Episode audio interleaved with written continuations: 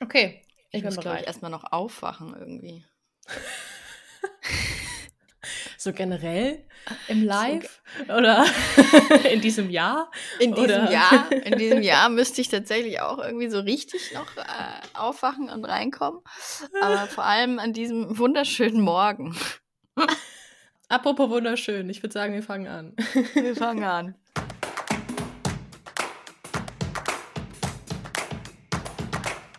Hallo und herzlich willkommen zur ersten Folge der Monatslese, dem Podcast über Bücher und Feelings im Jahr 2023. Juhu! Oh mein Gott. Es geht weiter. Juhu! Ich freue mich sehr.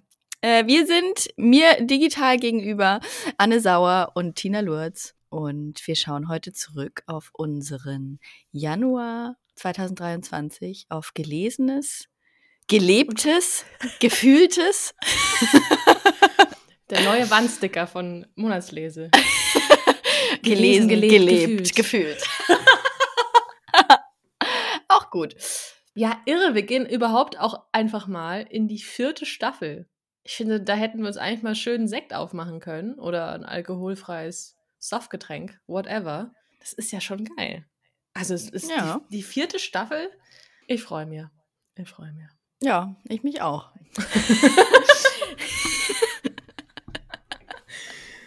Ja. Nee, das wird, äh, wird ein, ein Jahr. Ich bin sehr gespannt. Ich freue mich, dass die Monatslese wieder dabei ist.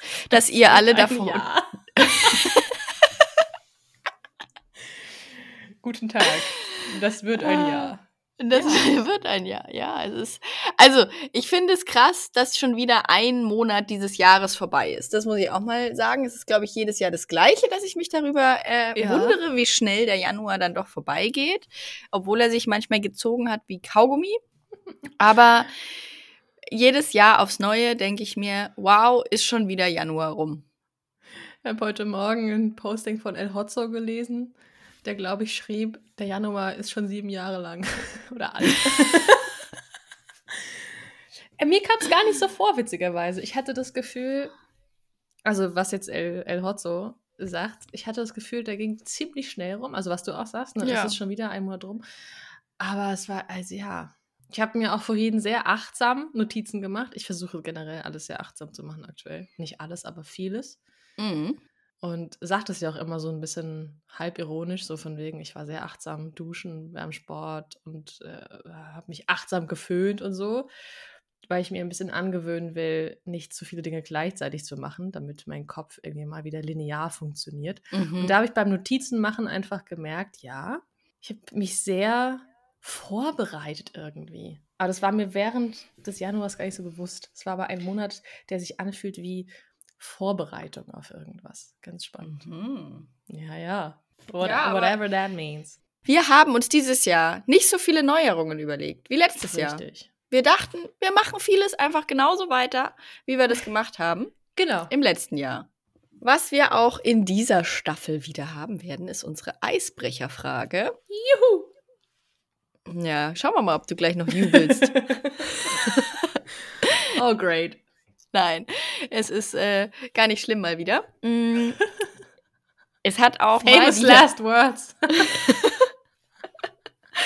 es hat auch mal wieder etwas mit einer aktuellen äh, Lektüre von mir zu tun, beziehungsweise mit einer vergangenen, mit einem vergangenen Hörgenuss. Ich habe nämlich von Mareike Kaiser Wie viel, äh, was wir mit Geld machen und was Geld mit uns macht, gehört. Und ich weiß, dass du dieses Buch zumindest auch zu Hause liegen hast. Äh, und ich habe es mir, äh, ich habe es weggesnackt als Hörbuch, gelesen von der Autorin selber. Sehr gut gelesen. Und in diesem Buch geht es darum, dass die Autorin selber sehr persönlich über ihr eigenes Verhältnis zu Geld spricht und dann viele verschiedene Menschen zu Wort kommen, deren Geschichten erzählt werden, die äh, ja sehr unterschiedliche, sehr unterschiedlichen Umgang mit Geld haben, die auch sehr unterschiedlich aufgestellt sind. Reiche Menschen, arme Menschen, unterschiedliche soziale Her äh, Hintergründe und so weiter. Und denen stellt sie Geldfragen. Und diese Geldfragen habe ich für mich tatsächlich auch schon beantwortet. In einer meiner achtsamen Journaling-Sessions im Januar mhm. und äh, möchte mit einer Frage diese Podcast-Folge eisbrechen. Und zwar mit der Frage: Welche Gefühle verbindest du mit Geld, mhm. liebste Anne? Das ist lustig, weil in meinem Notizbuch für heute steht unter der Kategorie Feelings viel über Zeit, Geld, Arbeit nachgedacht. Ja. Wir hatten da ja auch schon ein bisschen gesprochen während des Monats äh, darüber. Deswegen wusste ich, dass dich das auch ein bisschen beschäftigt hat. Und ja. mir ging es eben genauso. Geld und, hat äh, definitiv den Monat dominiert, sagen wir es mal mhm. so. Ah ja, nicht krass, immer so im, gleich. Nicht, nicht immer im besten Sinne. Und da ziehe ich mir doch gleich mal ein Origami-Papier aus meinem Blog, weil ich habe das Gefühl, ich brauche gleich mal einen Entspannungskranich, den ich da, den ich da währenddessen falten kann. also, welche Gefühle verbinde ich mit Geld? Diese Gefühle haben sich äh, verändert, natürlich, seit ich selbst dafür verantwortlich bin, also zu 100 Prozent selbst dafür verantwortlich bin, dass Geld zu mir kommt und auch Geld weggeht und ich entscheiden muss, wie viel Geld geht wohin. Insofern ich das beeinflussen kann in bestimmten Punkten. Das heißt, so die erste Assoziation wäre wahrscheinlich sowas wie Verantwortung weil ich die Verantwortung habe. Ich muss mich kümmern. Ich muss dafür mhm. sorgen, dass, wie gesagt, Geld reinkommt. Gleichzeitig aber auch Unbehagen, mhm. weil ich natürlich auf die steigenden Kosten gucke und mich frage, was muss ich tun, damit das in der Zukunft funktioniert. Und der dritte Punkt ist wahrscheinlich Freiheit, mhm. weil natürlich mit, mit Geld verdienen, in meinem Fall, Freiheit einhergeht. Ich kann mir dadurch Zeit kaufen. So in, in gewissen Punkten. Ja, das ist so der, die grobe Zusammenfassung von dieser Thematik. ich bin auch noch ein bisschen, ich will nicht sagen überfordert, weil dafür habe ich mich noch zu wenig konkret damit beschäftigt, aber ich spüre in meinem Hinterkopf, ich müsste mich mal beschäftigen mit Geld. Ich müsste mal gucken, wie sowas wie Vermögensaufbau, ne, so äh, Geld, das darf nicht rumliegen, dies, das, Ananas, haben wir, glaube ich, jetzt alle schon mehrmals gehört in den letzten Jahren, diese Sätze. Und das stimmt wahrscheinlich auch alles. Und das ist halt so dieses Ding. Verantwortung, leichtes Unbehagen, aber auch Freiheit vielleicht. Hm. Spannend. So. Ja. Ich habe jetzt zum Beispiel gestern Post bekommen von der KSK meine Monatsbeiträge sind gestiegen. Ich dachte so, Alter, ich muss so viel Kohle monatlich raushauen. Und das ist natürlich noch längst nicht irgendwie existenzgefährdend, aber das ist das, was ich mit Unbehagen auch meine. Ne? Es mhm. ist so Geld, Geld, Geld, Geld. Das ist das, mhm. ist das, das Thema gerade, ja. Sorry, kurze ja, wirre Gedankensprünge dazu. ich finde es auch sehr äh, ambivalent. Mhm. Ich finde es auch spannend, wie du es jetzt beantwortet hast, weil ich es ein bisschen anders beantwortet habe, mhm. diese Frage für mich. Also meine Antwort war Sicherheit und gleichzeitig Unsicherheit. Ja, Sicherheit, ähm, ja. Mhm. Also für mich bedeutet Geld nichts im Sinne von, ich kaufe mir davon jetzt eine geile Karre oder so, sondern ähm, das gibt mir Sicherheit. Gleichzeitig ist aber sehr viel Unsicherheit auch dabei, eben auch durch äh, die Selbstständigkeit natürlich, man nie eben diesen fixen, dieses fixe Einkommen hat, was ich natürlich auch sehr bewusst gewählt habe. Mhm. Und da sind wir bei deinem Punkt Freiheit. Ne? Also das ist halt einfach so der Preis, den man für die Freiheit zahlt, ist mir schon bewusst. Aber gleichzeitig kommt die Unsicherheit und auch ein bisschen Unbehagen eben durch die steigenden Kosten aktuell. Also das mhm. ist schon so ein, so ein Punkt, was ich mir diesen Monat auch oft gedacht habe, wie absurd dieses Konzept Geld doch eigentlich ist. Also wie viel sich einfach um dieses blöde Geld ja. sammelt, wie viel, wie wichtig das ist wie viel davon abhängt und wie ja. dämlich das doch eigentlich im Kern ist. Das ja, hat natürlich. mich sehr genervt und gleichzeitig aber auch so in diesen, ja gut, und was willst du jetzt machen? Scheiße. Aber irgendwie, ja, schwimmst du halt mit, ne? Zum Glück, und also das hat sich bei mir in den letzten Jahren geändert, dieses, was du gerade sagtest, so ein bisschen über Vorsorge und Krams nachzudenken. Das habe ich schon vor so zwei, drei Jahren, Ja. zwei Jahren, sowas schon erledigt. Deswegen ist, glaube ich, bei mir dieses Sicherheitsding auch ein bisschen mehr, wo ich weiß, okay, ich bin eigentlich einigermaßen gut aufgestellt, aber gleichzeitig eben dieses, diese absolute Unsicherheit, wo bewegt sich das jetzt alles hin, was kommt da noch an Nachzahlungen, dann grundsätzlich äh, sowas wie Steuernachzahlungen, Gruß an alle selbstständigen Menschen da draußen. Mhm. Gefühlt weiß ich nie, was ich jetzt eigentlich wirklich an Geld habe und was nicht, wie viel gehört davon jetzt noch der Steuer und wie viel nicht. Ich kann dieses Unbehagen verstehen, aber eben vor allem wegen der steigenden Kosten und wegen der aktuellen Situation und dieser allgemeinen Unsicherheit, sage ich jetzt mal.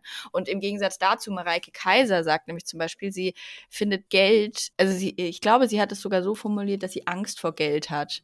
Ja. Und wenn sie Mhm. Geld besitzt, ja, wenn da Geld auf dem Konto ist, dann möchte sie es schnell loswerden. Also das kann ich tatsächlich, also für mich ist es wirklich Sicherheit, wenn da was auf dem Konto liegt. So, Kann ich dazwischen zwei kleine Mini-Anekdoten erzählen, die dazu passen, die ich in den letzten zwei Tagen hatte. Die erste war, ich war in einer Buchhandlung und habe da ein Gespräch mit, mitgehört, wo eine Kundin zu dem Buchhändler sagte, die waren wohl befreundet.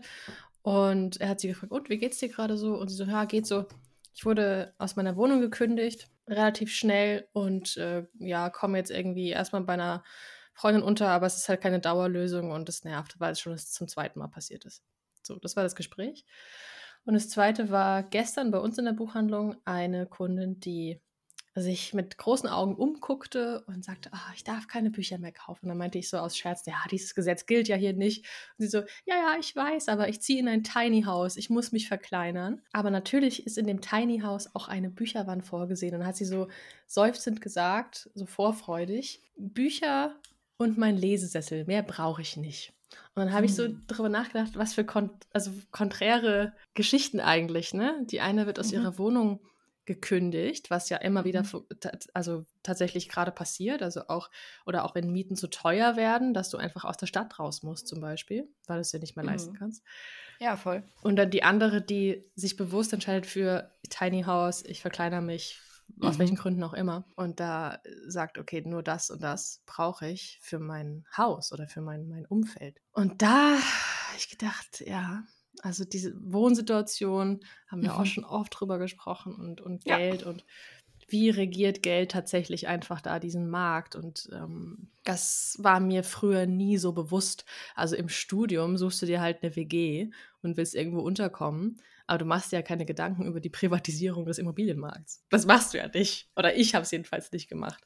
Und, äh, da ist also Geld in Bezug auf, äh, auf Sicherheit, also was ermöglicht dir dieses Geld? Nämlich eine warme Wohnung, ein Dach über dem Kopf in einer Mhm. wahrscheinlich guten Gegend. Ich meine, wir beide wohnen ja gut, kann man schon Ja. so sagen. Definitiv. Und was für eine Demut das eigentlich dann erzeugt, auch irgendwie. Ja. Also das ist Ja, tatsächlich ein Thema. Also ich musste mir zum Glück dank meiner Eltern nie Gedanken machen, ob ich jetzt vielleicht aus meiner Wohnung äh, fliege, ob ich, äh, also auch als Studentin eben, ne? Ich hatte Mhm. immer, ich hatte sicherlich jetzt nicht äh, super krass viel Geld, halt Studentin, ne?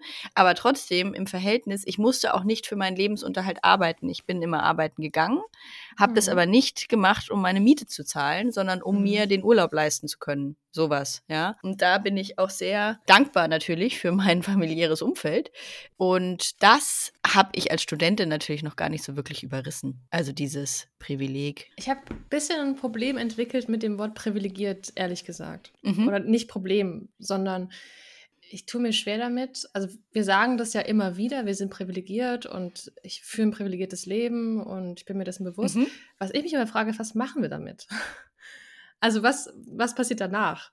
So, Ja, ne? ja. Mhm. Also das ist halt, ich habe Sehr gute Frage. Ähm, wir waren ja beide im gleichen Kinofilm in diesem Monat, in Triangle of Sadness. Ach so, ja. Das kann man ja auch. Also da, ich, wer es nicht gesehen hat, da spielt auch Geld tatsächlich eine riesige Rolle. Mhm. Ja. Und auch Klassenunterschiede und, und Mhm. Arbeit und so weiter. Und das kehrt sich in einem Punkt um. Die Frau, die vorher das, das, die, ah, die Putzfrau war, ne, die, die, Mhm. das, das Dienstmädchen ist auf einmal der Boss und regelt alles. Da bin ich auch raus und habe sehr, sehr viel nachgedacht. Mhm. Also es ist wirklich, also abgesehen davon, dass es ein komplett kranker Film ist, war der doch sehr gut gemünzt auf, yo, check your privilege. Aber die Frage ist, was machst du damit? Ja. Ich, es fühlt sich an, als würde ich damit nicht genug machen. Als Ja, würde ich das zwar das- sehen, ja. aber ja nichts verändern oder nichts, ähm, ja. Und Wofür nutzt man diese Privilegien quasi, ne? Ja, total. Und da habe ich in diesem Moment sehr viel drüber nachgedacht. Das ist etwas, was sich, glaube ich, wirklich jetzt, was ich ändern muss, weil ich fühle mich so inkonsequent dadurch. So, mhm. ich, so zwei, zwei Leben, die ich da irgendwie lebe, so mhm. irgendwie. Und auch, ja, deswegen, das ist etwas, was mich beschäftigt hat. Und ich habe auch ein Buch angelesen, das neue Buch von Julie C., was sie zusammen mit Simon Urban geschrieben hat. Das heißt Zwischenwelten. Und da geht es um ein Gespräch in E-Mail- und WhatsApp-Format zwischen einer Frau, die einen Bauernhof führt, einen Ökobauernhof in Brandenburg und einem Journalisten in Hamburg, der ja nur so trieft vor den ganzen Sätzen, die man so kennt, ja, in Zeiten wie diesen und Aktivismus und wir müssen was tun und gegen, gegen gefühlt gegen das Elend der Welt vorgehen will, aber eigentlich nur in Anführungszeichen Journalist ist und versucht durch eine Zeitung was voranzubringen. Was ja schon mal gut ist, aber eigentlich ist er nicht am, also er macht es nicht aktiv, sondern er schreibt nur was darüber. Weißt du, was ich beide im Vergleich zu ihr, also sie ist halt die, die irgendwie mit ihren Kühen vorm, vorm Abgrund steht, gefühlt, und irgendwie sich Gedanken darüber machen muss, wie kriege ich hier meine Leute bezahlt, während die Menschheit will, dass ich meine Kühe verkaufe, um noch nachhaltiger zu werden. Also so Kontraste. Und ich will jetzt gar nichts über die Qualität des Buches sagen, aber nur vom, vom Ausgangspunkt habe ich mich da beim Lesen schon wieder sehr ertappt gefühlt. Also weil ich so dachte, ja. Dass du der Journalist bist in ja. Hamburg. genau. Ja, einfach so ein paar Punkte. Sie sagt zum Beispiel an einer Stelle, also diese Bauern, Landwirtin, da könnt ihr mit euren Hafermilch Latte Macchiatos einpacken. Also mhm. das ging irgendwie so, ja, müsst ihr euch gar nicht einbilden, dass das jetzt irgendwie die Krönung der Nachhaltigkeit ist. Was ich ja weiß. So, ne? Aber, ja, das, das ja. sowieso. Da sind wir ja wieder beim äh, die, die, Verantwortung auf den Einzelnen oder die einzelne Person ja. abschieben von den Seiten von Politik und System und so weiter. Ne? Ja, genau. Es ist natürlich ein Zusammenspiel. Also, ich verstehe total deinen Gedanken und was du da jetzt, das, das dich ertappt fühlen sozusagen. Das ist, glaube ich, ein Gedanke, den ich aus dieser Folge mit rausnehme und worüber ich dann noch äh, im mhm. Nachhinein sehr nachdenken muss, weil ich es einen total spannenden Gedanken finde. Aber was mir jetzt auch ebenso spontan in den Kopf kam, wir können ja jetzt nicht alle Landwirtinnen werden und das so angehen. Weißt du, wie ich meine? Ja. Also. da gibt es so ein Video, wo ich gerade da denken musste, wo so ein Typ, so ein, so ein Bauarbeiter sagt, wir können nicht alle mit unseren Latte Macchiatos und unserem MacBook in irgendeinem Café in Berlin Mitte sitzen. Ja. das ist genau das ja. Gegenteil. Ja, aber äh, tatsächlich ist es ja schon auch so, ne? Es ja, ja, äh, ist ja so, so absurd oder so lustig das jetzt dann in dem Fall vielleicht klingt, aber es, mhm. es stimmt ja, es kann ja nicht jede Person irgendwie dann das so und so umsetzen und genau so machen. Und also weiß ich nicht, ob das nicht eher dann eine individuelle Frage ist, die sich jeder Mensch für sich selber stellen muss, was die Person kann und will. Ja, ja, klar. Aber du musst ja irgendwo oder ich merke es für mich, dass ich halt, also wenn ich jetzt mich nicht unterhalte mit anderen und nur in meinem Kämmerchen sitze, dann denke ich, okay, für mich bin ich fein damit, wenn ich nicht mehr fliege, nicht mehr Geld für das und das, dann ist es okay. Aber es reicht für mich halt nicht mehr. Weißt du, das ist das, was ich ja. meine mit. Genau, aber das ist deine ganz individuelle, das ist deine ganz eigene äh, Sichtweise, Entscheidung, die du für dich dann oder dein Empfinden, wie du es für dich selber empfindest. Es gibt sicherlich Menschen, die das anders empfinden, die dann sagen, nee, mir reicht es für den Moment. Das ist ja auch ein Prozess, muss man ja auch immer so sehen. Ne? Ich kann aus irgendwelchen Gründen oder will das dann auch nicht so und so weitertreiben, sage ich jetzt mal. Und dann finde ich, ist auch schon wieder schwierig äh, mit dem Druck, weißt du? Wenn man jetzt hergeht, eigentlich müssten wir alle Landwirtinnen sein, auf die Spitze getrieben. ja, und da äh, an, an dem, am Kern des Ganzen rumbohren, statt drüber zu sprechen. Stichwort Bohrinsel, ja. also, weißt ja, du, worauf ich hinaus will? Ja, natürlich. Vielleicht, um das zusammenfassend zu sagen, ich weiß auch gar nicht, wie wir jetzt auf das Thema gekommen sind, das ist ja irre. Aber ich merke, dass ich, also vorhin, witzig, oh Gott, Philosophie an ist am Start. Vorhin habe ich das Wort Nachdenken aufgeschrieben. Ich war so, hm, eigentlich verrückt, dass man Nachdenken sagt, weil du nachgerückt sozusagen über etwas dir Gedanken machst, das vielleicht schon passiert ist. Und nicht vorausdenken, sondern nachdenken. Mhm. Und da habe ich gemerkt, ich hänge hinterher. So, Mhm. ich denke über ganz vieles nach und, merk, und, und denke so, okay, bin jetzt auch endlich mal angekommen an dem Punkt, dass, dass ich was tun muss. Aber das ist doch cool. Ja, natürlich, klar. Also das ist doch das, das, was, das, was ich meine. Es ist doch gut, dass du jetzt an dem Punkt bist. Und jetzt wird's Ja. unbequem. Jetzt muss man raus aus der Bubble. Und da kommt halt Ja, das Thema aber Geld genau. und Veränderungen und so weiter. Das ist halt alles ein Kreislauf, weil du dann darüber nachdenkst oder ich, okay, was mache ich mit meinem Geld? Warum mache ich was mit meinem Geld? Wo soll das hinführen? Denke ich an die Zukunft oder denke ich ans Jetzt? Wem gebe ich mein Geld? Brauche ich das Mhm. für mich? Brauche ich das für meine Familie? Habe ich eine Familie? Will Mhm. ich eine Familie? Also es ist so. Und dann habe ich ein sehr gutes Hörbuch gehört. Ist jetzt ein Cut, aber es passt extrem gut dazu. Und zwar von Oliver Bergman, 4000 Wochen. Kennst du das? Das ist dieses mit dem unsäglichen Cover mit den Bananen vorne drauf, die so langsam braun Ah, das werden. hattest du mir geschickt, ja. Das Leben ist zu kurz für Zeitmanagement. Und da steckt unheimlich viel drin, runtergebrochen auf, diesen, auf diese eine Information. Du hast in deinem Leben wahrscheinlich nur um die 4000 Wochen Zeit. Also dein Leben ist zu kurz, um all das zu machen, was du vielleicht denkst, machen zu müssen. So, und, und mit dieser, ja bitte, Frau Lutz, Sie haben sich gemeldet. Ich, ich habe mich gemeldet, ja. Ja. Ähm, ich hänge immer noch daran fest, so dieses, aber wahrscheinlich meinst du das jetzt auch gar nicht so, aber Ich im weiß ja gar nicht, was ich sagen wollte. Nein, vorher auch schon. Wir haben nur so und so viel Zeit und genau, weil wir für uns persönlich entscheiden können, wofür wir diese Zeit aufwenden wollen, ja? Also wir, wir selber als individuelle Menschen, Persönlichkeiten können ja entscheiden, wofür wir diese, äh, wie, wie viel, 400 Wochen? 4000. Nee, Oh, 4000. Upsi, Mathe, hallo. Ähm, wie, wofür wir diese 4000 Wochen aufwenden wollen. Und da gibt es Menschen wie dich, die die Zeit dann auch dafür aufwenden wollen, darüber nachzudenken und eben den Schritt weiterzugehen und aus der Komfortzone rauszugehen und sich mit all diesen unangenehmen Themen auseinanderzusetzen. Und es gibt sicherlich aber auch Menschen, die sagen, nö, ich habe Bock, XY zu machen und das mache ich dann und dann will ich nicht aus meiner Komfortzone raus. Und das meine ich nur, dass das ein Stück weit auch in einem Rahmen natürlich okay sein muss. Weißt du, was ich meine? Du, du sprichst ja total auch mir persönlich aus dem Herzen. Also ich sehe das genau wie du. Aber ich versuche jetzt da eine andere Perspektive einzunehmen. Also die Frage ist, willst du ja gerade mir Druck nehmen, indem du sagst, es, ne, Auch. Ja. Also- mir geht es um den Druck. Und weil, wenn viel Druck ausgeübt wird, passiert oft eh nichts, weil es Menschen gibt, die da dann erst recht keinen Bock drauf haben. Weißt du? Ja, aber die Hütte brennt doch. Ich weiß, ich, ich wir sag ja, ich sehe Druck rangehen? ich sehe es ja genau wie du. Ich sehe es ja. Ja. genau wie du, ne? Aber ich äh, sehe da einfach auch das Problem. Ich habe keine Lösung dafür, ich sehe nur das Problem. Sagen wir es so. ja, Ja.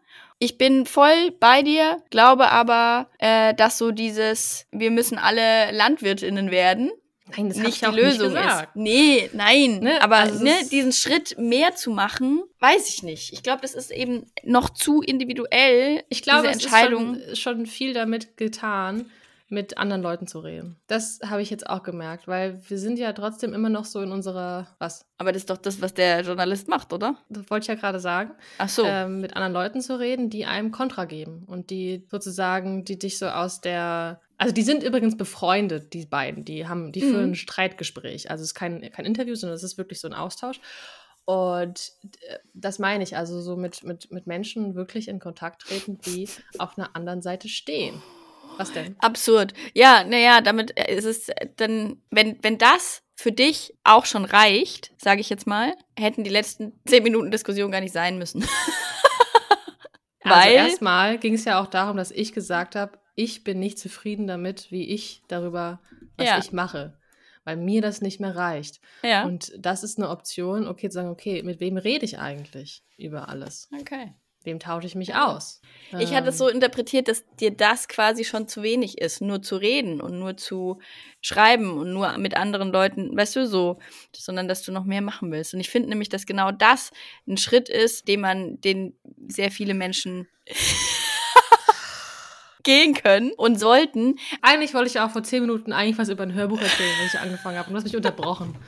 Entschuldigung. Es ist Ja. einfach, man fragt sich ja immer wieder am Jahresanfang, wie will ich dieses Jahr verbringen? So, wo stehe ich, wer bin ich, was mache ich und so weiter.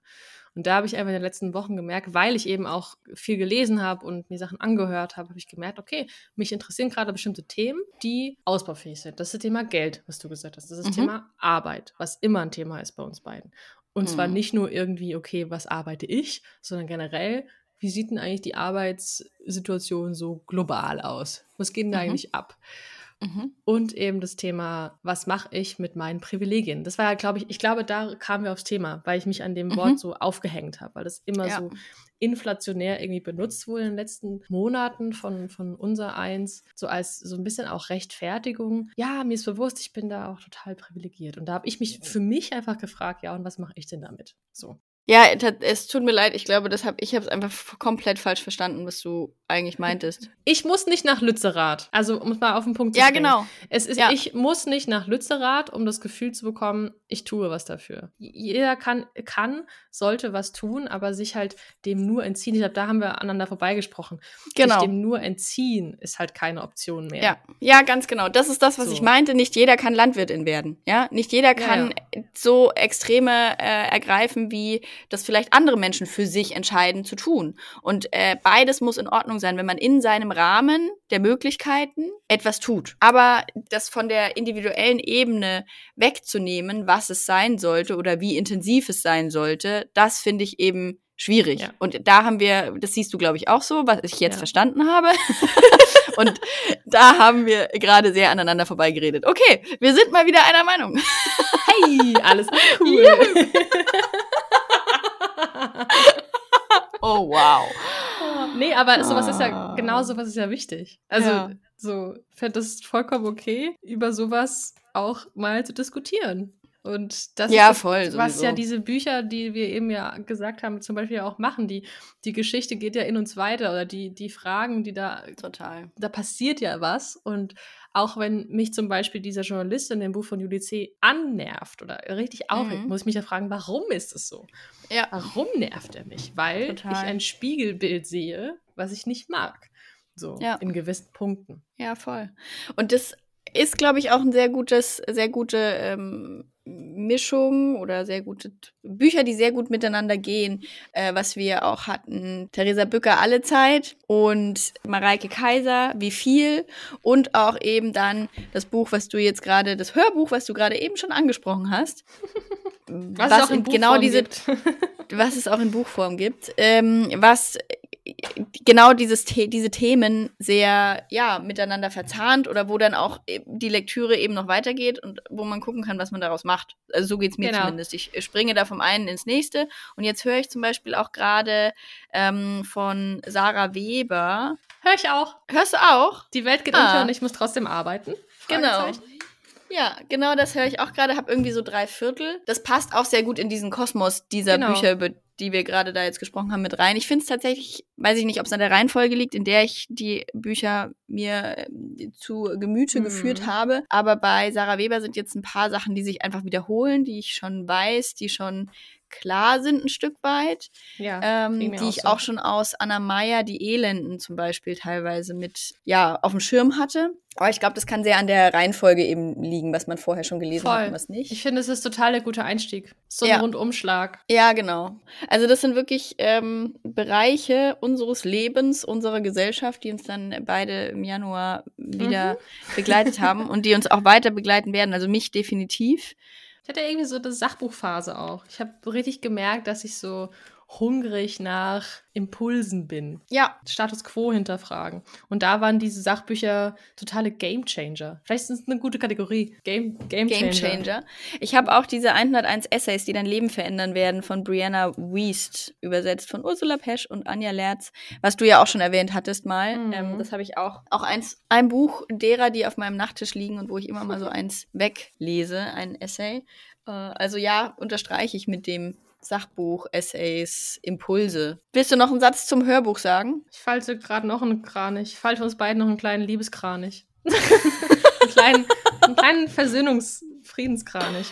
Ähm, ja, eine Versöhnung, Hörbuch? die gar nicht nötig gewesen Nein. wäre, wenn wir nicht, Ach, wenn ich, wenn ja ich auch dich nicht nicht so falsch verstanden habe. Ach, so ein Quitschquatsch. Also, ich sage noch einen Satz zum Hörbuch.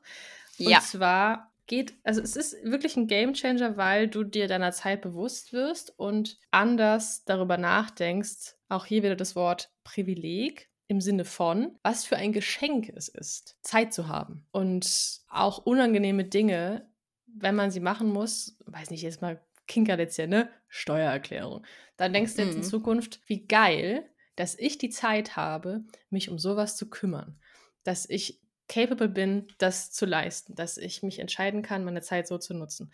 Und das war jetzt nur eine mini, mini, mini Quintessenz daraus. Es ist wirklich super komplex, total bereichernd und sehr gut übersetzt, wahrscheinlich auch, muss ich auch noch nennen, von Heide Lutosch und Henning Dedekind. Ich kann es als Hörbuch empfehlen und wahrscheinlich auch als gebundenes Buch, um sich halt wieder tausend Sachen zu unterstreichen. Das ist ja Sag immer nochmal, wie es heißt, bitte. 4000 Wochen von Oliver Bergman, das Bananenbuch. ja, das fand ich richtig gut. Fand ich super. Ich habe dieses Jahr mir jetzt zum ersten Mal den Ein guter Plan Terminkalender geholt. Da ist ja im vorderen Teil auch dieser Lebensplaner mit verschiedenen Achtsamkeitsübungen und so weiter. Und das fand ich auch ganz spannend. Äh, Ich habe da nämlich mal diesen Wertetest gemacht. Den kann man auch Oh Gott. online auf der Website machen. Den habe ich auch mal gemacht. Äh, Es hat mir auch selber sehr viel erklärt, meine Werte, wie ich mich verhalte. Spannend. Ich finde es spannend an diesem Ein guter Plan, Plan, dass man da gefühlt schon im Dezember mit anfangen muss, damit Ja. man ab Januar äh, richtig loslegen kann. Das habe ich Ja, damals das- unterschätzt. war bei mir auch, also ich habe es mir erst in der zweiten Januarwoche habe ich mir den tatsächlich erst gekauft.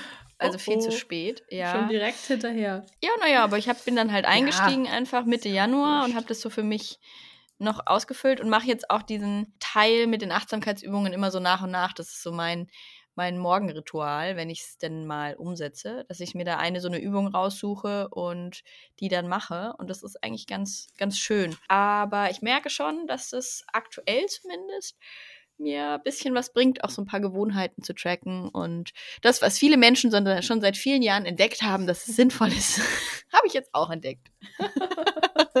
Ach ja, da bin ich ja, Ja. immer nicht so diszipliniert. Habit Tracker kannst du bei mir, das ist Quatsch. Fange ich nicht an, weil ich weiß, ich bin.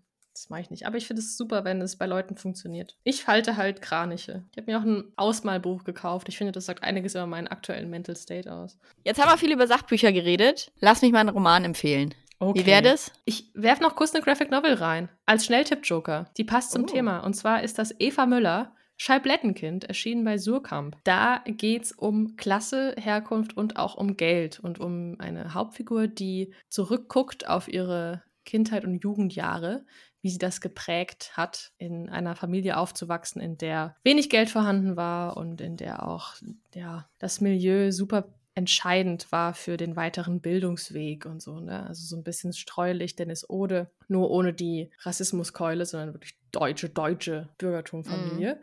Oder eben nicht Bürgertum, sondern Unterschicht. Und das fand ich sehr, sehr gut tatsächlich. Bei Graphic Novel bin am Anfang immer so ein bisschen skeptisch, aber bin dann doch meistens sehr begeistert davon, was einfache Zeichnungen oder generell natürlich Illustrationen und, und Artwork für eine Geschichte transportieren können. Also insofern vielleicht mal reinblättern oder in der Bibliothek ausleihen, um sich dann zu entscheiden, ob man mal Graphic Novel bei sich in die heimische Bibliothek stellen möchte. Eva Müller, Scheiblettenkind. Jetzt darfst du deinen Roman empfehlen. Ich habe es mir direkt auch mal notiert. Da werde ich äh, definitiv einen Blick hineinwerfen. Do it. Jetzt schon mein Fazit für diese Podcast-Folge. It's a process. Trust the process. Trust das ist the ja process. auch ein sehr wichtiger Satz, den ich mir mehrmals aufgeschrieben habe in diesem Monat, also gedanklich. Trust Ja. the process. Ja, ja. Ich mache jetzt einen Cut, möchte nämlich hier ein Buch empfehlen, was ich im Januar erst gelesen habe, was ich schon viel früher hätte lesen sollen. Es war nämlich mal ein Buchclub-Buch, was ich äh, dann, da habe ich die, die, das Treffen verpasst und habe dann dieses Buch nie zu Ende gelesen, habe nur reingelesen. Jetzt habe ich es im Januar gelesen und es ist Alba de Cespedes, das verbotene Notizbuch. Oh! Ein Roman im Inselverlag erschienen, übersetzt aus dem Italienischen von Verena von Koskul äh, und ist jetzt letztes Jahr auch im Taschenbuch schon erschienen. Es war, wurde quasi wiederentdeckt vor zwei Jahren. Äh, dieses Buch ist nämlich original äh, 1953 in Italien erschienen. Äh, es kommt jetzt im Februar auch ein neuer Roman von ja. der Autorin bei äh, Surkamp auch und der heißt, ich habe es mir sogar noch rausgesucht, aus ihrer Sicht, übersetzt von Karin Krieger in diesem Fall. Und den möchte ich auch unbedingt lesen, denn das verbotene Notizbuch hat mir hervorragend gut gefallen. es war ein Roman, der aus Sicht von Valeria, die Mutter von zwei Kindern, äh, ja, Frau, Ehefrau in den eben 50er Jahren in Italien, Nachkriegszeit, äh, irgendwie ja, spielt natürlich auch noch eine Rolle, kommt auch immer wieder auf das Thema zu sprechen. Und sie ist, äh, sie kauft sich verbotenerweise ein Notizbuch und fängt mhm. dann an, darin zu schreiben. Und wir als LeserInnen lesen in ihrem Notizbuch, was sie bewegt, was sie umtreibt, ihre Gedanken, ihre Gefühle und auch ihre Entwicklung die sie im Zeitraum dieses, in, in, dem sie dieses Notizbuch eben führt, so mitmacht. Und das ist gar nicht lange, das ist so ein halbes Jahr, was sie dieses Notizbuch führt. Da passiert unglaublich viel in ihrer Familie. Sie hat zwei erwachsene Kinder, die aber beide noch bei ihnen in der Wohnung wohnen. Äh, da geht es auch viel um Geld. Ja, ihr Mann geht arbeiten, macht aber eigentlich nicht das, was er will. Sie arbeitet in einem Büro äh, mit, um eben das Haushaltseinkommen aufzustocken, macht aber natürlich komplett die Care-Arbeit, komplett den Haushalt, alles, was halt da ähm, mit dranhängt. Und ich war sehr erstaunt, wie unglaublich modern manche Probleme darin waren. Ja, mhm. wie, wie diese Probleme, diese Herausforderungen einfach teilweise heute immer noch bestehen. Äh, Gedanken, die sie da aufgeschrieben hat, die ja teilweise eben immer noch sehr aktuell sind und die sie damals einfach schon eben in den 50er Jahren so rausgehauen hat eine sehr moderne Frau, die aber eigentlich gar nicht checkt, wie modern sie ist, mhm. würde ich mhm. mal behaupten, die mit ihren Gedanken und Gefühlen, wahrscheinlich sehr vielen auch in der Zeit, ja, aus dem, aus dem Herzen gesprochen hat. Viel, was macht mich als Frau aus? Auch, was macht mich als Mutter aus? Was hätte mein Leben sein können, wenn hier diese und jene gesellschaftliche Wendung nicht erwartet worden wäre, sozusagen. Mhm. Und ja, habe ich sehr, sehr gerne gelesen. Absolute Empfehlung für das verbotene Notizbuch. Habe ich meiner Mutti geschenkt, ohne es gelesen zu haben. Gefährlich, aber ich dachte irgendwie, dass es dass dir gefällt. Ja. Hat dir gefallen. Also ich kann auch von meiner Mutter berichten. Ihr hat es auch gefallen. Sehr gut. Nee, ja. war wirklich, war wirklich äh, gut. Stichwort Romane mit unkonventionellen Frauen. ich glaube, da haben wir beide im Januar auch noch zwei gelesen. Die. Was? Oder zumindest eins und eins wolltest du lesen. Du hast es aber doch nicht so richtig gelesen. Ach so. Okay. Ja. Tell me more.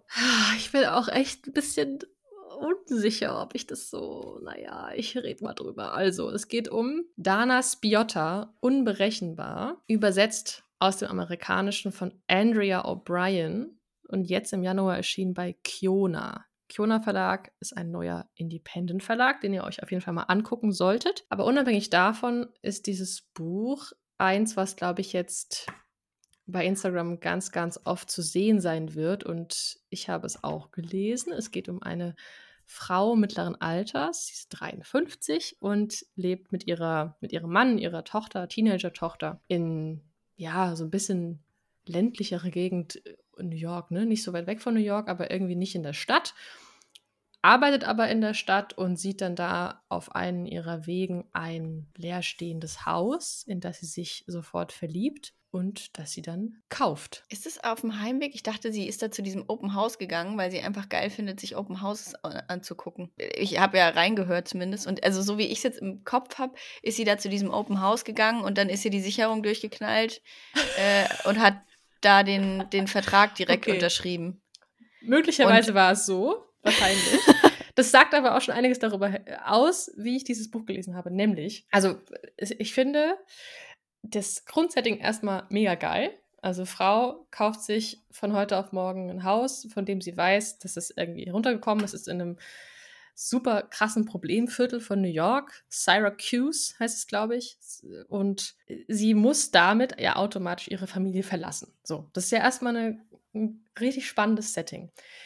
Finde ich aber auch schon spannend, dass dann davon ausgegangen wird, sie muss dafür die Familie verlassen. Weil theoretisch könnte man ja auch ja. sagen, ne, der, der Mann zieht halt dann mit, so ungefähr, ne? Und die machen dann halt zusammen diese Spinnerei. Aber für sie ja. ist halt so, sie weiß, dass der Mann das scheiße findet. Und sie will auch alleine sein. Und sie genau, will ihn verlassen. sieht diese spontane Entscheidung, die sie da getroffen hat, auch für sich persönlich als Entscheidung gegen ihre Ehe. Genau, das kommt dann so raus, dass sie ihn auch einfach verlassen will. Das hat tolle, tolle Beschreibungen, wie sie da in diesem Haus ist tatsächlich. Aber was dann noch dazu kommt zu dieser Story, ist auch die Wahlen von Trump, also Politik. Mhm. Das Verbünden von Frauen, die sich in verschiedenen Facebook-Gruppen irgendwie zusammentun und austauschen. Dann hat sie Kontakte zu so richtigen ja, AktivistInnen, dann bekommt sie seltsame Zettel in den Briefkasten geworfen, dann beobachtet sie, wie ein Teenager von zwei Polizisten oder einer Polizistin ohne Grund nachts erschossen wird, ein, ein schwarzer Teenager. Dann ist natürlich das Thema mit ihrer Tochter vorwiegend auch im Fokus, also diese gebrochene äh, Verbindung, die die beiden haben, warum ist die gebrochen? Also da sind ganz, ganz viele Themen drin. Und ich hätte mir so spannend ich das Setting fand und so interessant ich die Hauptfigur auch fand, die ist hardcore unsympathisch, was ja erstmal nicht das Problem ist, hm, hätte ich mir irgendwie gewünscht, dass sich das, dass sich das so ein bisschen verdichtet in, in eine Richtung. Das ist jetzt mein persönliches Leseempfinden. Ich fand nämlich die Stellen stark, in denen es wirklich darum ging, wie ist diese Beziehung von dieser Frau zu sich selbst und vor allem zu ihrer Tochter. Da habe ich gemerkt, das interessiert mich in dem Erzählding am meisten. Ich sehe aber auch, dass es gebettet ist in so große, wichtige, vor allem amerikanische Themen und fand das gut. Aber am Ende war ich irgendwie auch froh, dass es dann vorbei war. Es ist irgendwie ein mhm. ganz seltsames Gefühl, das ich danach hatte. Ja. Aber. Spannend. Auf jeden Fall eine, eine Erzählerin, von der ich mehr will. Also ich mag das schon. Mhm. Ich mag diese, diese Frauenfiguren oder generell Figuren, die irgendwie sagen, fuck it, ich mache jetzt was, was man nicht erwartet. Vor allem auch in dem Alter, ne? Also, ja. dass man wirklich sagt, okay, das sind, weiß ich nicht, Mitte 50 ist sie, glaube ich, ne? Genau, ja, Menopause. Ähm, also dieses, der Titel ja, genau. ist richtig, unberechenbar. Dieses Buch ist auch unberechenbar und die Frau auch. Mhm. Und das fand ich gut, aber nur so ein bisschen eingeschränkte Empfehlung tatsächlich von mir. Ich bin gespannt. Ich habe bisher nur reingelesen und äh, auch ein bisschen reingehört ins Hörbuch tatsächlich und mhm. äh, werde da noch ein bisschen weiter lesen und hören. Ja, mach mal. Und den kleinen Abfuck des Monats, oder für, naja, Abfuck, die Enttäuschung des Monats, hat mir leider Annie Arnaud geliefert. Stichwort mhm. unkonventionell. Es ist nämlich erschienen im Januar auch bei Surkamp Der junge Mann von Annie Arnaud, übersetzt wieder von Sonja Fink. Und es ist ein viel zu schmales Buch. Es hat, ich glaube, 33 Seiten von Annie Arnaud. Es sind insgesamt irgendwie 40 Seiten. Locker gesetzt und eigentlich zu wenig, zu wenig Droge für alle Annie Ernaux-Süchtigen. Es ist die kurze Geschichte oder ein Blick in ein, eine Phase ihres Lebens, wo sie eine Affäre mit einem 30 Jahre jüngeren Mann hatte. Und sie guckt halt auch auf deren verschiedene Lebenssituationen. Also er als, ich meine, er war Student noch zu der Zeit und wie lebt er und wie lebt sie, wie ist sie situiert, was ist ihr peinlich, was nicht. Also es äh, sind auch wieder so Themen wie Scham mit dabei und Klasse und Herkunft, was ja Annie Ennaux super gut thematisiert, finde ich, immer wieder. Aber es liest sich also so ein bisschen wie so ein Exposé, habe ich gedacht. also so, da, kam, da wusste, da kommt doch noch mehr.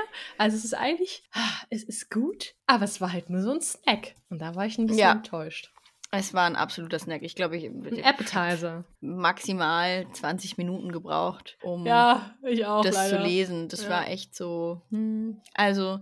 Ich würde sagen, es ist ein hochwertiges Geschenk, was man Menschen machen kann, wenn ich auch auf den Preis gucke. Es kostet, glaube ich, 15 Euro. Es ist, glaube ich, wirklich äh, ein Geschenk für jemanden, dem man eine, eine, kleine Freude machen will. Aber es war so ein bisschen äh, ernüchternd. Er, er, ernüchternd. Ich versuche gerade ein Wort jetzt aus erno und ernüchternd zu machen. Naja. Ich finde, es hätte sehr gut so eine Ergänzung zu das Ereignis sein können. Weil mm. sie beschreibt darin ja schon auch, dass das so ein bisschen dazu geführt hat, dass sie das Ereignis geschrieben hat. Die ähm, Abtreibungsgeschichte, für die es nicht Genau, kennen. Die, die Abtreibungsgeschichte. Das, also ich finde, die, diese, diese kurzen Seiten sind sehr mit das Ereignis irgendwie verwoben. Mhm. Und ich hatte danach auch den Gedanken oder den, den, die Lust, äh, das Ereignis nochmal zu lesen. So. Mhm. Und deswegen wäre es für mich eine wunderbare Ergänzung zu das Ereignis, so das Bonuskapitel oder so. Aber so als eigenständiges Buch ist schon, ist schon krass. Ja, ja weil es halt so ein Snack ist. Das ist so, könnte auch so ein Essay sein. Ja, genau. Was man irgendwie, habe ich auch einen ganz grandiosen Essay, absurderweise auf WeTransfer äh, gelesen. Ja, aber die haben immer so geile Sachen. Die haben da richtig coole ja. Sachen im Hintergrund.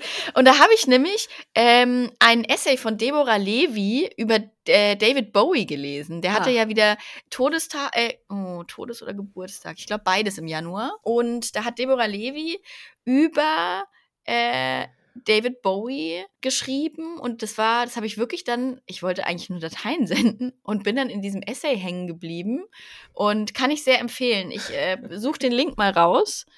Packen, wir packen den mal in die Show Notes, einfach nur wen es interessiert. Aber so als sowas hätte ich mir das der junge Mann auch vorstellen können, ne? So so irgendwie ein ja eben guter Essay, den man da irgendwo irgendwie mhm. gerne auch mit das Ereignis ver verknüpft, weil Ein ich fand auch nicht New York Times Artikel auch. Ja, Und ja, im, im New Yorker so irgendwie. ja. Ja. Naja. Ja. Okay. Ein kurzer Genuss.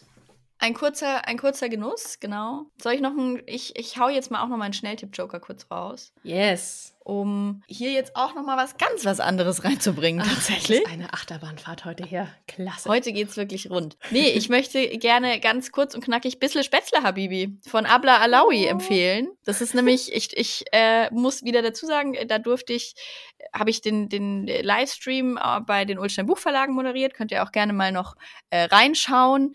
Ein sehr kurzweiliger Livestream mit der Autorin und der Lektorin äh, und in diesem Zuge habe ich eben dieses Buch gelesen und das hat einfach sehr viel Spaß gemacht. Es ist eine, eine Rom-Com mit, ja, mit einem bisschen anderen Hintergrund. Ich habe es so noch nicht gelesen. Es ist eine muslimische Protagonistin, Amaya, die sich statt in den äh, muslimischen Mann, den ihre Familie ihr ermindert hat, zu verlieben, sich in ihren besten, äh, seinen besten Freund verliebt. Und der ist Schwabe und da, ja, äh, du, du äh, kicherst schon so ein bisschen in dich hinein. ja. Es ist tatsächlich sehr humorvoll. Hier und da kurz vor Tränendrüse auch, aber im sehr ähm, positiven Sinne, also im ergreifenden Sinne und nicht im zu kitschig übertriebenen. Mhm. Äh, und ich habe wirklich, es ist es grenzt schon fast an dickes Buch. ja. 460 Seiten, 470 Seiten, sowas. Äh, aber ich bin da wirklich durchgeflogen, weil es mir viel Spaß gemacht hat. Also ganz schnelle Empfehlung für Bissle Spätzle Habibi von Abla Alawi. Habe ich direkt auch ein bisschen Bock auf Spätzle, muss ich sagen. Oh. Ja, ich auch. Das sowieso. Die ganze Zeit. Immer Hunger während dem Lesen. Immer Hunger. Dann gibt es noch Spätzle oder Tagine gibt's ganz oft darin und auf beides halt massiv Bock. Aber gut. massiv. Massiv. Gut. Ach, ach, meine Liebe. Ich äh, finde ja, ich habe vorhin zu dir gesagt, ich könnte für diese Folge eine Sonderkategorie öffnen. Mhm. Weil, also ich würde die Kategorie nennen, Anne gelesen. Ich habe nämlich in diesem Monat viel zu viele okay. Bücher angelesen die ich auch alle weiterlesen will, aber sie hängen da jetzt so rum. Und ich habe so überall so 50 bis 100 Seiten. Mhm. und ich frage mich, ich könnte die natürlich jetzt so im Schnelldurchlauf einmal nennen. Oder wir machen das bei Instagram. Ich mache ein Foto und, und zeige dir dann quasi bei Instagram oder so was gerade ja, von mir oder im Newsletter, was Anne gelesen wird. Lasst ja. euch überraschen. Apropos Newsletter, den Newsletter könnt ihr abonnieren über Steady. Da hauen wir den Link in die Show Notes Und wenn euch das gefällt, was wir machen, könnt ihr natürlich auch super gerne eine kleine Support-Mitgliedschaft abschließen. Da freuen wir uns. Das ist quasi wie ein digitaler Kaffee, den ihr uns ausgebt im Monat und es uns ein bisschen leichter macht, das hier so ein bisschen mit Pep umzusetzen. das Ganze hier am Laufen zu halten. Genau. Und ansonsten hätte ich noch einen kleinen Crush des Monats. Hm, wir, wir jagen jetzt durch die Kategorien am Ende. Na sicher. Du bist so süß. Klassischer Jahresanfang, wenn man noch geordnet ins Heft schreibt und alles, alles recht Ich hatte das große Glück, in diesem Monat eine Autorin zu treffen, die wir beide schon ein bisschen länger über Instagram auch kennen, und zwar Caroline Schmidt. Ihr erinnert euch vielleicht, ich habe letzten Monat ihr Buch auch schon so vorab empfohlen, das jetzt im Januar endlich erschienen ist, Liebewesen. Und Caro war in Hamburg und ich habe sie vorher getroffen und es war ein ganz wunderbares Gespräch, was mich sehr inspiriert hat auch danach. Und ich habe ihr, glaube ich, so ein bisschen geholfen, durch den Abend zu kommen. Sie hatte eine Lesung und war sehr aufgeregt und wir haben uns so gegenseitig einfach in dem, was wir gerade gebraucht haben, gepusht. Und dann hat sie mir einfach jetzt ein Päckchen geschickt mit Geschenken und sich bedankt und deswegen will ich auch kurz ein Buch zeigen oder dir erzählen, was sie mir geschickt hat. Und zwar ist das Conversations on Love von mhm. Natascha Lann. Mhm. Und ich bin so oft schon um dieses Buch rumgeschlichen. Kennst du das? Mhm. Ja. Und ich habe es mir immer so gerade so nicht gekauft und sie hat es mir jetzt geschickt und ich bin fast in Tränen ausgebrochen, weil ich mich so gefreut habe. Deswegen ist der Crush des Monats Caro, aber auch stellvertretend für FreundInnen, die, die zuhören tatsächlich und dich im richtigen Moment in die richtige Richtung schubsen und dir ab und zu eine kleine Freude machen. So, das ist mein Crush des Monats. Ein sehr schöner Crush. Ja. Auf das Buch habe ich auch Bock. Offensichtlich. Könnte ich direkt Könnte anfangen zu lesen. Könnte ein Spub werden. Spab. Willst du kurz? Spab. Spab. Willst Spab. du kurz? Okay, ich glaube, es ist an der Zeit, dass wir über das Spab reden. Wenn ihr euch jetzt fragt, Spab, okay. what, what are they talking about?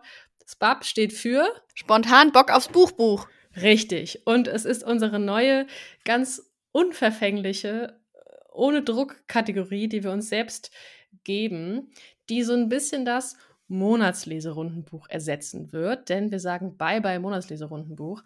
Wir haben nämlich gemerkt, dass uns das beide irgendwie zu sehr unter Druck setzt, was ja irgendwie Quatsch ist. Es ist unser Podcast, wir können hier machen, was wir wollen und wollen uns lieber ein bisschen freier durch unsere Bücherregale bewegen. Und deswegen gibt es nur die halboffizielle Kategorie SPUB, nämlich die spontane Spab. Spab, Entschuldigung.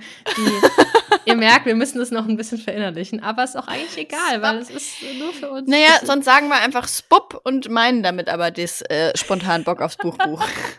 Wollen wir das noch erklären, was es genau bedeutet? Oder lassen wir es einfach auf euch zukommen? Wir lassen es auf euch zukommen, ist auch gut. Naja, ich glaube, der Titel ist eh schon relativ ähm, ja, das, das, steht für sich, ne, würde ja. ich sagen. Also ihr werdet und in Zukunft kein monatslese Buch mehr von uns bekommen, was wir dann gemeinsam lesen, sondern wir werden, wenn es sich anbietet, in diesen Folgen beide einfach Bücher vorstellen, die in diese Kategorie fallen, nämlich spontan gegriffen, spontan gelesen und im besten Fall spontan auch sehr geliebt. Das ist so eigentlich der Gedanke. Und auch ein bisschen natürlich ein, also für mich auch ein bisschen ein Vorsatz, auch wenn wir ja Vorsätze nicht mögen, äh, aber schon so ein, ein, eine, ein etwas, was ich gerne mehr umsetzen möchte, spontan zu einem Buch greifen, auf das ich richtig Bock habe, mich einfach auf die Couch verziehen und ja. loszulesen. Und genau nicht so zu gucken, okay, hm, das erscheint jetzt aber im März, dann sollte ich das dann noch lesen und dann will ich das noch lesen und das noch, sondern wirklich einfach spontan aus dem Regal auf die Couch und Nase ins Buch. Das ist eigentlich ein gutes Schlusswort. Ja. Ich glaube, ich ja. gehe jetzt nochmal ins Bett. Ich muss erstmal unsere Aufnahme hier verarbeiten. Ja, ich überlege noch mal kurz, ich werfe noch mal einen Blick in mein achtsam geführtes Notizbuch, was, ich, was ich noch sagen wollte. Hier kleben auch, hier klebt auch ein Ticket drin von der Hamburger Kunsthalle. Ich war in der, ich habe Kunst geguckt in diesem Monat. Mhm. Femme Fatale, kann ich sehr empfehlen. Und ich war dreimal im Kino. ich war zweimal im Kino. Ja. Mhm. Und mein Kino-Highlight war auf jeden Fall After Sun. Ich glaube, das wirst Den du auch sehr gucken, mögen. Ja. Den, da will ich im Februar rein. Mit Oscar-Nominee Paul Mhm. Mescal. Ja, Mhm. definitiv super Kinoerlebnisse gehabt, auch ein bisschen eklig. Bones and All geguckt. Mhm. The Menu auch sehr gut. Gibt's auf Disney Plus, falls ihr das noch habt oder äh, ja, nutzt, könnt ihr euch das da mal reinziehen. Und ansonsten gucke ich hier gerade. Viel Sport, getanzt, Kino, Kunsthalle. Ist doch schön. Klingt Ich wunderbar. jetzt- ich ich habe jetzt ich hab viel Flowers von Miley Cyrus gehört. Oh ja. vielleicht auch vielleicht schön. mein Crush des Monats. Vielleicht auch ein Song des Monats, ne? So, Ja, definitiv. So schön auf Repeat. Hab schon gesagt, wahrscheinlich wird das mein Spotify-Song des Jahres werden, wenn wir dann im November alle unsere, unsere Wrapped-Ups posten. Wird, äh, erinnert euch an diese Folge, als ich sagte, wahrscheinlich wird Miley Cyrus in, diesen, in dieser Top-Liste bei Mark mir. my words. Ich kann es dabei dabei mich jetzt schon drauf. Aber bis dahin liegt noch einiges an, an Jahr vor uns. Und Yes. ich bin gespannt, wie wir in den Februar gehen. Macht es gut. Wir hören uns nächsten Monat. Sehen uns auf Instagram monatslese.podcast, auf Steady, wie Anne schon sagte. Und wir freuen uns, wenn wir uns dann Ende Februar an dieser Stelle wieder hören. Macht's gut. Tschüssle. Tschüss.